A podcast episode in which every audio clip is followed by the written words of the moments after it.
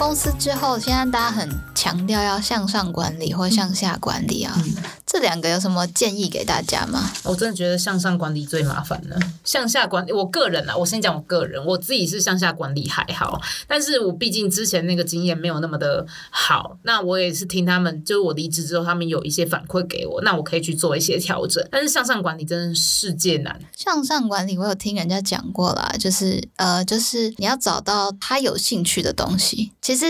把他也视为一个人，只是年纪比你大。是对，但是重点是你做不好，很容易就变拍马屁。我跟你说，在其他人的眼里，对对。但是你可能是，如果知道他的兴趣在哪里的话，你可以就那个兴趣点去发挥。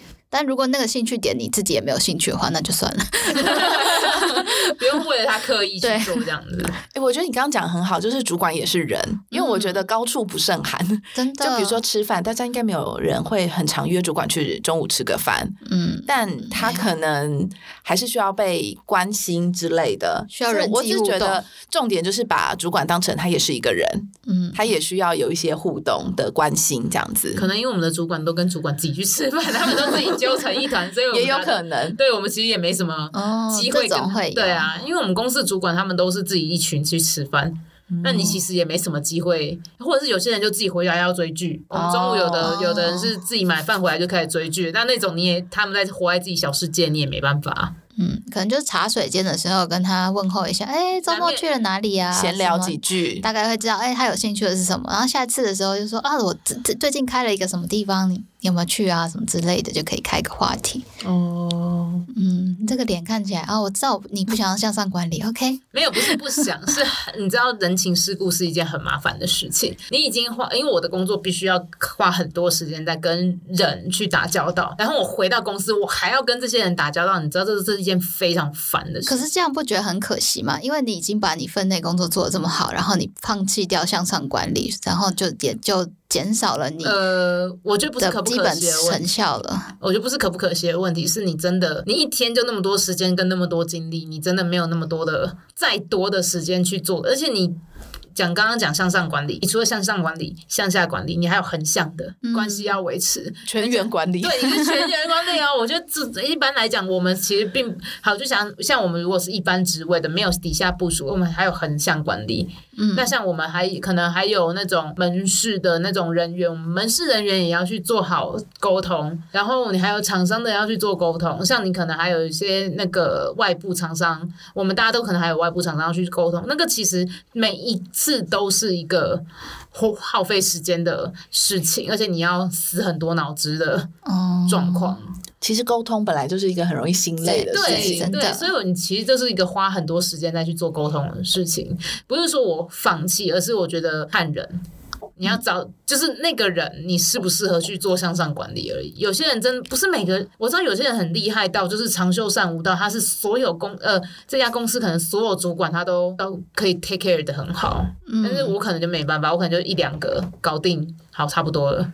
或是你时间有限，就搞定关键人物。对啊，真的，关键人物也很重要。对，找对关键人物也很重要。关键人物搞定就好了，其他就算了啦。真的，其他就随缘。因为向上管理其实做得好，你会觉得在公司的日子活得比较好一点。哦，真的，比较轻松。嗯嗯。向下呢？下的人，下面的人要怎么带呢？可是就像刚刚前面说的，其实现在的人也是百百种。然后要求也很多，那我自己觉得，不管向上或向下，就是一个真诚吧。因为呃，比如说以向下来讲，我觉得是因材施教，哎，就是你会去观察你底下的人，他现在的能力到哪里，或是他成熟度到哪里，你决定你要看他紧一点，还是给他多一点点的空间。所以我觉得。关键就是因材施教，然后要带到心，就是自己也要有那个真诚的那一面出来，嗯，不然就很容易员工可能会觉得我的主管都在利用我爬上去。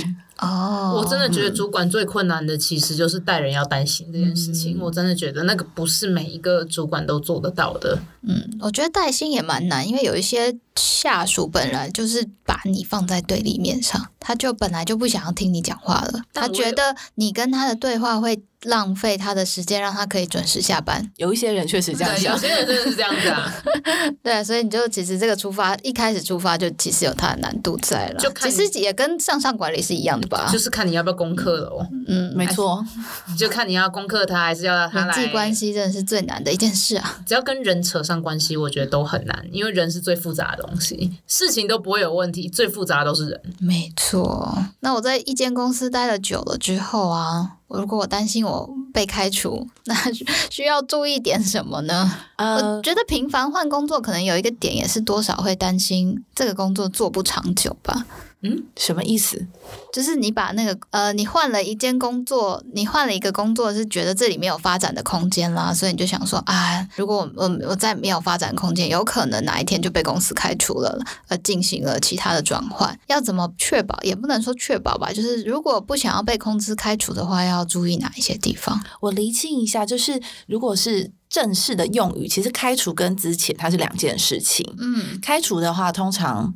讲白话文就是员工自己犯了错，嗯，比如说你偷窃、你打人，嗯，好，就是你自己踩了公司很大条的红线，嗯，那你就会被开除。那公司开除你的时候，他是不用给你资遣费，因为是员工自己有犯错，犯错，好，所以这个是开除。但你刚讲的例子听起来好像。比较偏向是资遣，这两个是有差别的哦。资遣的通常原因是员工自己本人没有办法决定的，比如说有些公司是呃歇业，或是整个部门裁撤掉，那没有办法，他就是要给资遣费，然后你就可以拿到一个非自愿离职证明，去政府申请失业补助，那个叫资遣。那我觉得你讲例子更接近，就是资遣里面其实有一条是你没有办法胜任这个工作，嗯，或许你想。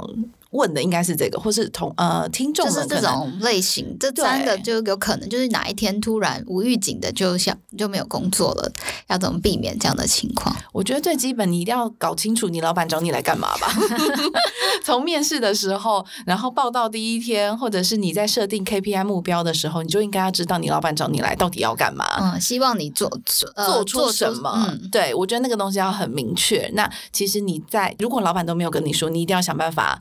跟他约，对对对，一定要了解到底公司付我薪水来叫我要做些什么事情，所以我觉得这个是最基本，你一定要做到的事情。那基本上该有的任务达成，其实我觉得这个就是最基本的一个门槛呢。嗯，那之前就没有办法预测了，因为之前也有关系到公司的整个营运，包含缩编那一些的都有可能吧。对，没错，没错，但是确实很容易，我们看到会上新闻的，就是如果对，对上新闻那种，通常就会是公司说，呃，你没有办法胜任这个工作，那员工会觉得，可是我很好啊，我没有啊，对，这就是很容易会有争议。那我知道很多，特别是。中小企业的主管，很多时候就是你明天不要来了，我不要再看到你了。有些人就会讲，然后这样就很容易会有争议。嗯、那有一些人是算了，公司给我钱，我就拍拍屁股就就就就走了，就算了，我也不跟你争。那有一些人会争，就是因为他还想要这个工作。那通常我我讲比较正统的处理方式好了。如果你的主管觉得你不能胜任这个工作，其实在比如说像我之前待的是外商，我们就会走一个 PIP 的流程，就是绩效改善计划。主管应该要告诉。你说我对于你工作的目标是什么？可是你实际达成的状况却是这样，所以我们要进入一个大约三个月的啊、呃、绩效改善。嗯，那在这三个月期间，你要必须做到哪些目标？如果你有完成了，那我们就会是绩效改善成功。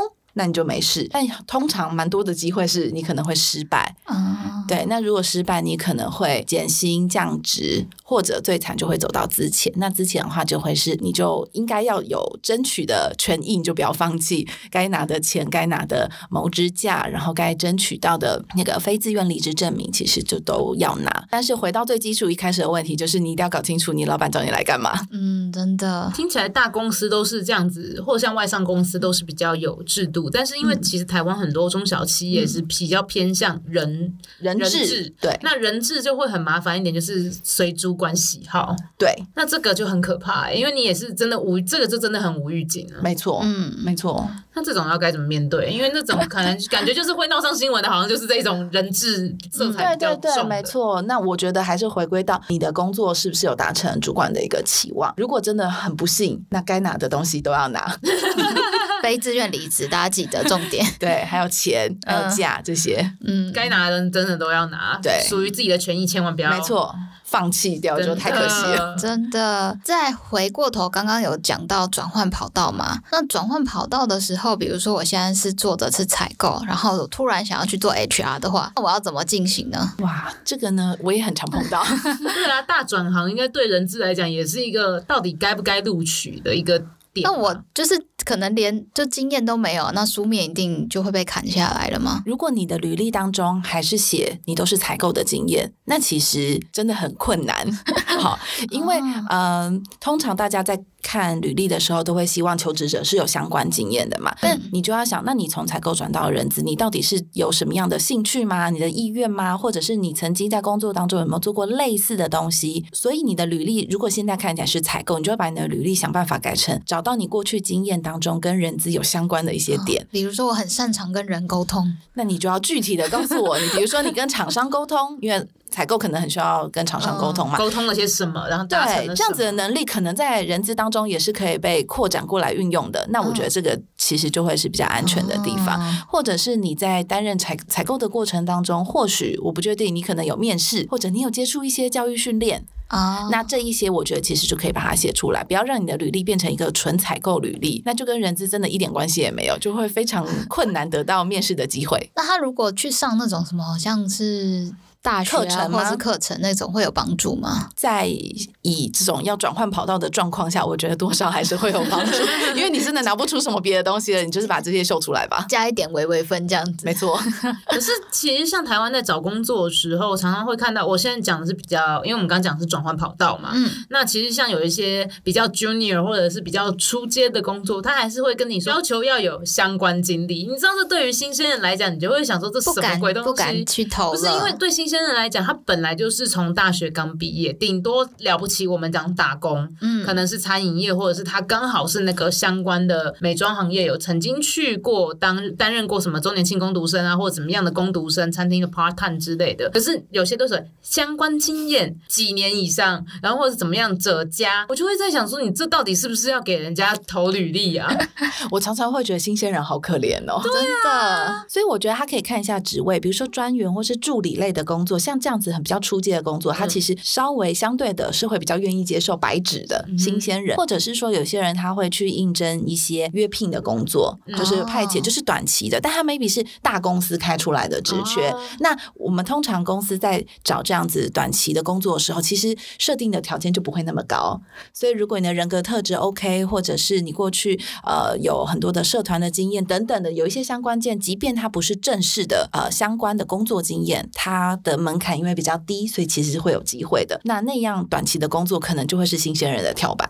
嗯，感觉又是在面临面临了一次选系不选校，还是选校不选系的问题，或者是透过一些实习啦、打工，如果有一些擦到边的，都尽量把它写上去，不要害怕。嗯、那我想问个问题，对 HR 来讲，自传很重要吗？还因为听起来我们刚刚这样讲下来，其实大部分都还是在看你的经历，或者是一些你的呃可能生活的经验为主。相形之下，自传好像就没有那么的重要。虽然说，因为就算自传写了。每次坐下来，可能第一面试第一句话，麻烦你自我介绍一下，几乎都是这开头啊。现在好像很少在写自传了，都是写那种大纲式的履历嘛。对，因为其实我真的也没有很 care 你家是不是家境小康，然后有几个兄弟姐妹。真的，我真的，我我以前在当面试人的时候，我真的自传第一段我都百分之九十我都是跳过，因为第一段大部分都是在讲你的家庭状况，然后你的对、呃、学历的部分，但是我要的只。因为我根本不在乎你到底念什么学校，你家里有几个成员，家境怎样，你到底去哪里玩？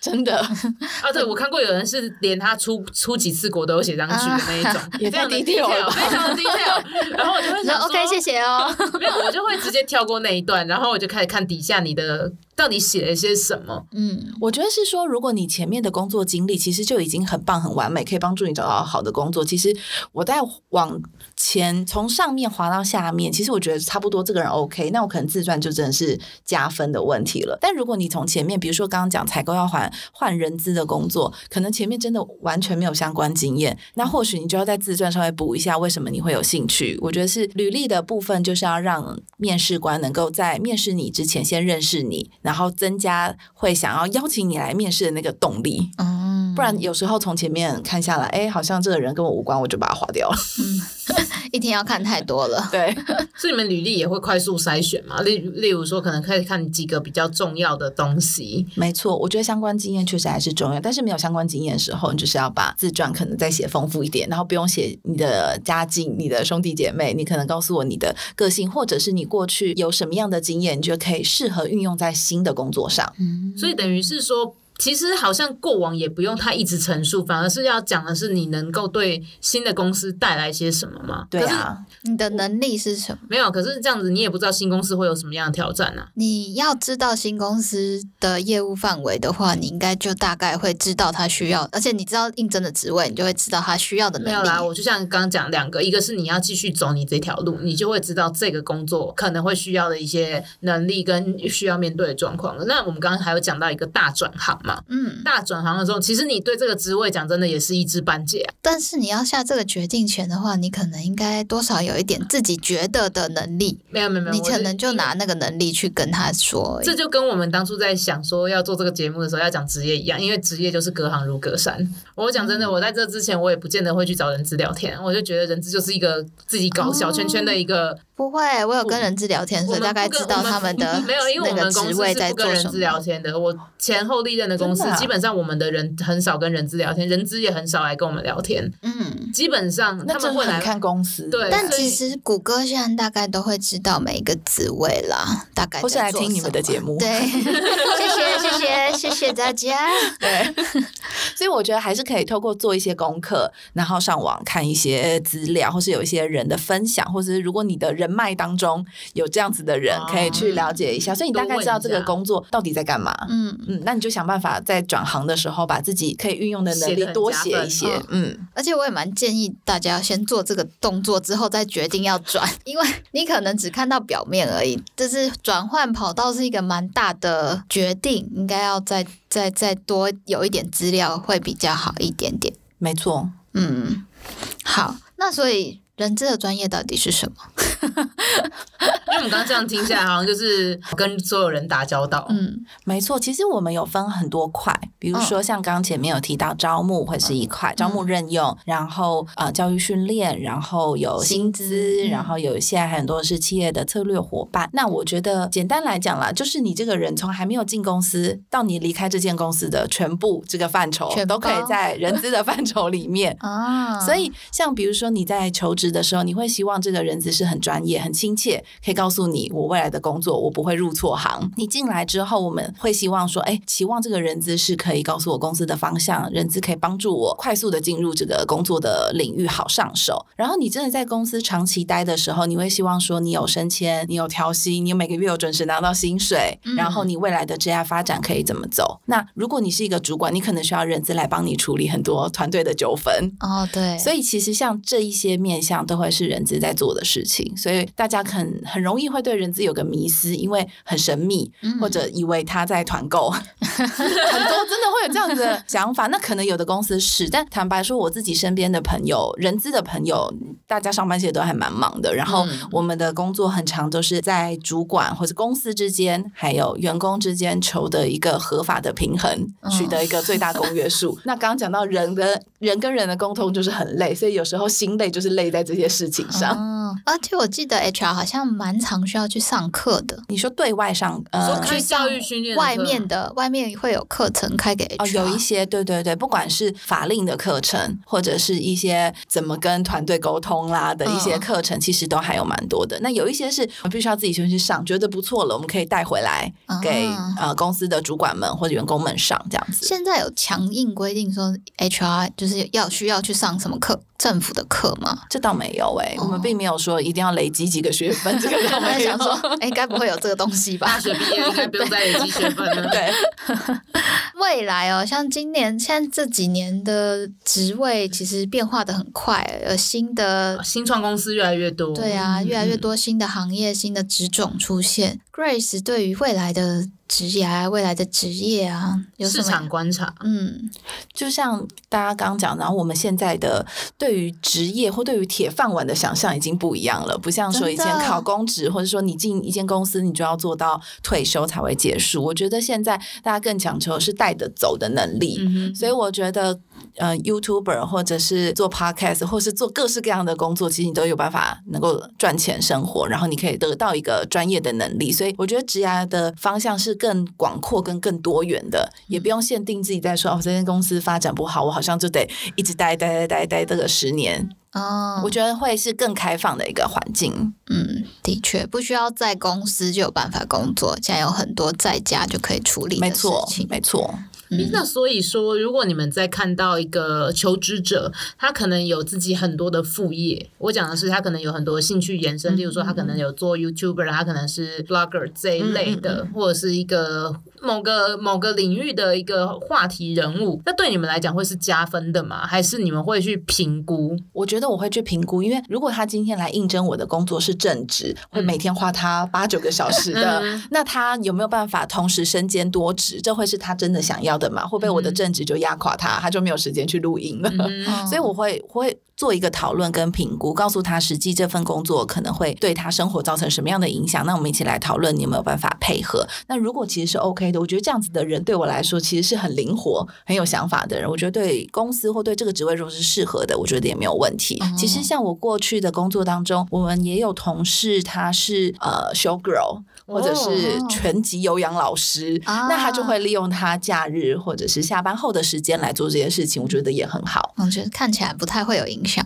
就是应该是说，他的其他的副业其实不会影响到现在正要求职的，没错，没错，就是就是还没有关系。对，或者是说，通常很多公司会介意你的副业跟你的正职会不会有一些利益冲突？嗯、你会拿我白天工作的什么客户资料，啊、然后拿去做做利用？嗯、没错，只要没有这样的问题，我觉得多数公司是 OK。他其实也没有办法管到你下班后要做些什么，嗯、因为那是你个人自由。对，也没错啦，还蛮重要的哎。嗯，因为其实现在这个社会你。也知道，我们刚才也讲到很多，对啊，对因为大家都希望能够多赚点钱，让自己好好的活下去。没错，尤其白天的薪水可能不一定能够养活你，对，所以你可能要靠呃呃兼差的工作，而且有时候是这样，就是你兼差的工作可能还不够稳定，所以你可能要通过兼差。是可是你或许慢慢养养成几年，你把你的副业做大，你就可以顺利转行。我觉得这也是蛮有比较保险的一个做法。嗯、因为我知道是有朋友，他就是上班有一份，然后薪水也蛮稳定，然后公司有时候也会有奖金。因为他们有业绩的来源，嗯，然后他还有自己在兼职，所以他这样子每个月下来，其实薪资也是相对相当高的，算是不错的。至少对于像我们这种一般只有一份薪水的人来讲，是算是相当高的。嗯，但是就是很累，真是厉害的人，就看他自己啊。我觉得这就是每个人的选择吧。然后有人愿意牺牲假日去做一些不一样的事情，的确，嗯。好，那我们来到一个假设性问题：如果有一，如果你可以回到过去，在还没有选择职业的时候，你会想选什么工作？我如果能够回到过去。我应该不会只有念书考试而已，我会想要多去做一些微博诶。你说在在在高中或者在国中高中对国高中大学的时候，然后我觉得我们都太晚认识自己了。嗯、真的诶，我觉得在教育体系都让我们就是先乖乖念书而已。没错。不过现在的小孩子就是蛮培养他们多方兴趣嘛，就是他们能力。就看我侄子多元发展。对，我看我侄子他们都要求要拿各种不同的奖状，然后来达成他学校的那个标准。什么意思？就好累哦！他们需要去外面很多比赛，比如说书法比赛啊、拳击比赛啊，哎，不是拳击的，跆拳道比赛之类的，不是一直都有吗？那那种是加，以前是加分用的，现在好像是你没有的话你就输了这样子，就好像大家都有，你就没有的话你就完全没有站在一个起跑点上。对，现在的小孩子比较多，所以现在可能到时候大学入学的那种面试，大家是比谁的奖状多，大家都比谁的那个奖状各种五花八门这样子。好像是也有可能诶、欸，以前最大宗不就是什么国语文竞赛啊、科展呐、啊，嗯嗯嗯然后要不然就是你是学校的校队的话，就是体育竞赛这样子，竞赛、嗯、成绩嘛。现在是还有其他各种不同的对。对啊，我觉得孩子们也很辛苦，而且他们其实是算被父母决定，而不是自己决定的吧？所以还是要试了才知道。对，如果可以回到还没有选择职业的时候，你会想要发展哪一条路？你说大学吗？没有，到更早以前都可以。更早。有没有一直想要做的职业？但是因为现在路径已经偏离太多了，没有。我是真的没有想过有说其他什么职业，但是我会想说，我可以再多去尝试不同的东西。哦。对，就是不是只有念呃念书玩社团，我哎应该不能讲我以前，但我大学念书也没很认真。对，因为我会反而会希望说，我更多的去可能尝试不一样的事情，maybe 可能去打个工，或者是说多修一点学校的不同的课程，外系的课程，嗯、然后甚至多参加一些不一样的社团，去运动。我觉得这都反而是我现在会觉得那时候没有好好利用的东西，毕竟我那时候都在白鹿洞嘛。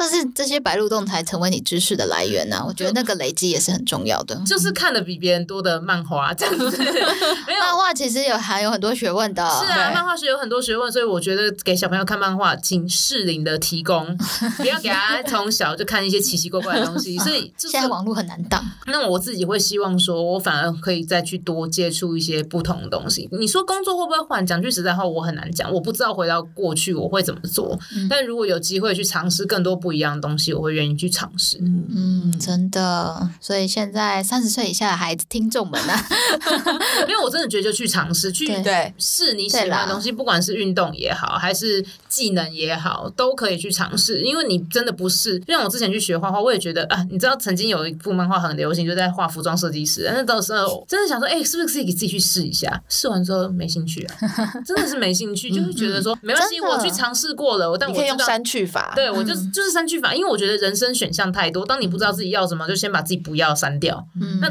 至少慢慢的就会 narrow 出你自己想要的东西。对，你真的要去做了，才知道自己合不合适啦。对啊，我不画也不知道，我其实根本不是没不是那块料啊。嗯、我、就是、我可以看电视，但我不是那块料。但是就是之前有个新闻也出来嘛，有一个五十有一个阿妈，现在八十几岁，现在还是健身教练，她的身材超棒的。她接触健身也是五十几岁的事情，所以大家不要因为任何事情限制想要尝试的心，就是。不管几岁都可以了，真的，嗯，真是一个正向的结尾啊。但是我真的是觉得不管几岁都可以啊，因为我也有认也有认识很多都是中年以后才转职的，嗯。人生是有无限可能的，没错，你的人生只有一次，突然变得很 几岁都可以，永远的去尝试。刚刚真的瞬间有点心灵鸡汤的感觉。没有，就是你想尝试的话就尝试，你不想尝试那也是你自己的人生。嗯，你开心就好啦，对，你开心就好。好啦，就是希望大家今年都能顺遂，然后过自己想过的生活。没错，然后做自己想做的选择，然后也承担那个选择。嗯，没错。那今天小房间就要关门喽，我们就先谢谢 Grace 今天，谢谢 Grace。好，谢谢大家，那下次再见喽，拜拜，拜拜。